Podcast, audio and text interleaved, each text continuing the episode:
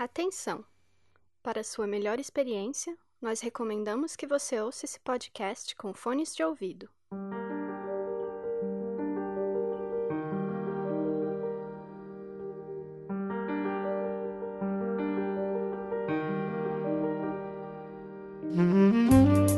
Oi, pessoal, tudo bem?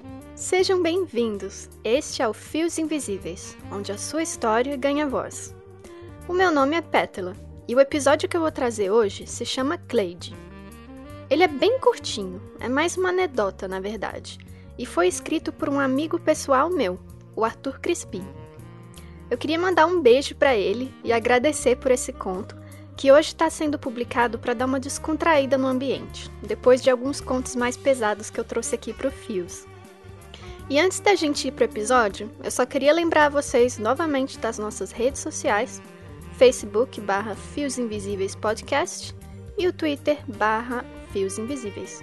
Também não se esqueça de assinar o nosso feed no seu agregador favorito. E é isso, vamos pro episódio!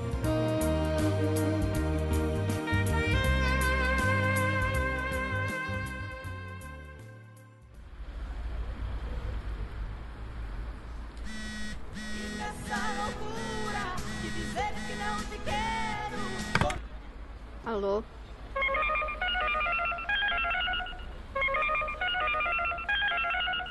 Chamada a cobrar. Para aceitá-la, continue na linha após a identificação. Nossa, ainda liga a cobrar. Espero que seja importante. Alô?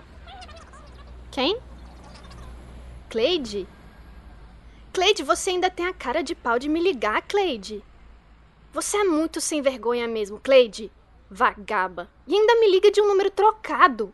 Safada. O quê? Eu tenho que escutar o que você tem a me dizer? Por que eu faria isso, hein? Me diga. Cleide, você tem um minuto. Não, Cleide, eu não acredito em você. Vai dizer que estava apaixonada por esse cara.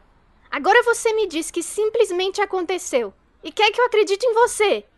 Ah, tenha dó, Cleide. Você é uma mentirosa. O quê? Eu que procurei? Porra nenhuma, Cleide. Quem procura acha. Eu sei que o corno acima de tudo é um curioso, mas eu tava na minha. Eu fui te fazer uma surpresa. Quando eu cheguei na sua casa, ele tava lá colocando a pitoca pra vadiar. E você tava gostando, sorrindo. Na cama que eu comprei em 12 vezes, Cleide. Móvel rústico, madeira de angelim. Nosso ninho de amor. E você? O que, que você fez? Você jogou tudo fora. E o que me sobrou? Dor. Tá me doendo mais do que o refrão de música do Raça Negra, Cleide. Você tá feliz com isso, hein? Não. Não, não quero mais saber de você, Cleide. Você só me traz tristeza, só me traz desilusão. Eu tô aqui agora acabado. Te perdoar? Que te perdoar o quê, Cleide? Segue seu rumo. Eu tô arrasado. Tá aqui o qual o seu nome mesmo? Demócrito. Demócrito, que não me deixa mentir. Sem dormir, insônia, abalado.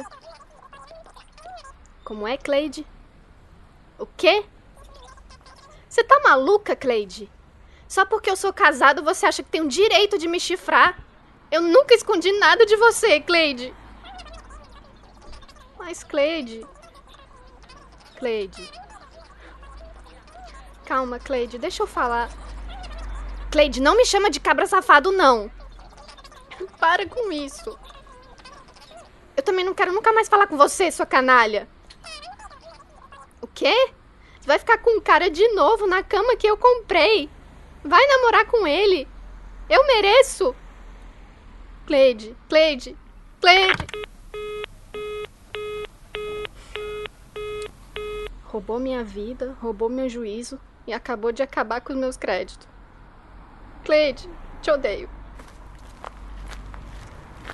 Meu filho, mude de vida. Vai encontrar Jesus ou pelo menos encontre vergonha pra essa cara de pau, cabra safado.